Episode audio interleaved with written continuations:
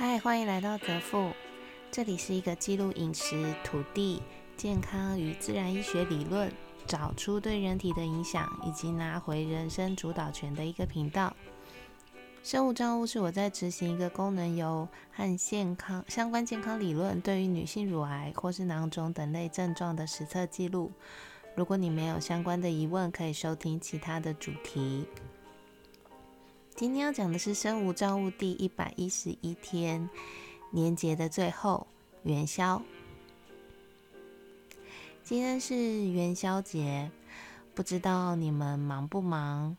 新年应该是在元宵节这天进入最后的尾声，迎向这个新年之后的每日时光。下午去上了一堂我个人觉得莫名其妙的课程。课程的内容跟实际上的课纲不太相符。虽然我本来就只是去当做上课买红曲，至少我没有在这件事情上面失望太多。除了红曲大约占了课程的半个小时之外，有很大一部分的时间，我其实是有点傻眼，并且是觉得荒谬的。不知道为什么，总觉得这堂课是老师硬生生要开来上课的。至于为什么要硬开这堂课，嗯，以及课程为什么最终会安排成这样，坦白说，我一度很想去问问老师。不过今年我要求自己要放下很多的头脑思考。嗯，可能对很多人来说叫做小我思考，或是惯性思考。然后，我希望今年可以从我自己的感受去出发，体会啊每一件事情的样貌。所以，虽然课程让我不算满意，甚至是有点失望，但是呢，我跟自己说，最起码我还是有得到一些知识的。很多时候，我们之所以对生活失望，不过就是结果不如我们的意，但是其实，在这样子的时光里面，过程才是宇宙要让你得到或者学到东西的安排。这点对于以前的我来说，呃，是最需要好好调整的地方。在这边，我想要留一句话给未来的自己。假设你已经发展出我想要的那个世界，请你一定要记得，做对的事情永远都有用不完的资源。不要害怕缺乏，也不要因为害怕缺乏而受到他人的影响，做出很多并不适当的决定。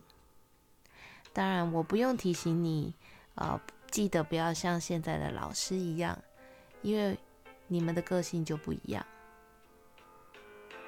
这大概是呃这段新年期间最后一堂我需要被好好提醒的主题了。虽然课程拖了很长，由于我另外还有约，于是我就提前离开，跟长辈去买今天晚上要用的元宵，顺便走走看看迪化街。以前在我们家。元宵跟冬至都会吃九娘汤圆，或是九呃炸元宵。现在自己会做了，九娘几乎是必备的发酵物。因为健康习惯的改变，元宵跟汤圆反而渐渐不常出现。大家知道元宵跟汤圆是不一样的制作方式吗？迪化街有一家很多年的米加工品牌。每一年我都会去买很多元宵，然后再分送给大家吃。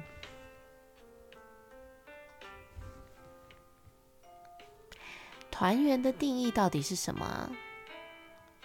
人聚在一起，但心却分离，这样算团圆吗？每年的这个时候，我都会有这样子恍神的错觉。所谓的团圆，应该是不管在哪，心都在一起。这样才算团圆吧？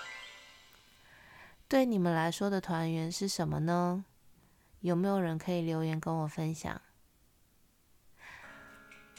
总有一天，我觉得或许我能够看到，甚至建立，不是家族，不是血脉，但是如同一家人一般的社群，或是聚落，生活在一起，共生共荣，这样团圆的元宵节吧。好啦，今天就先到这里，拜拜。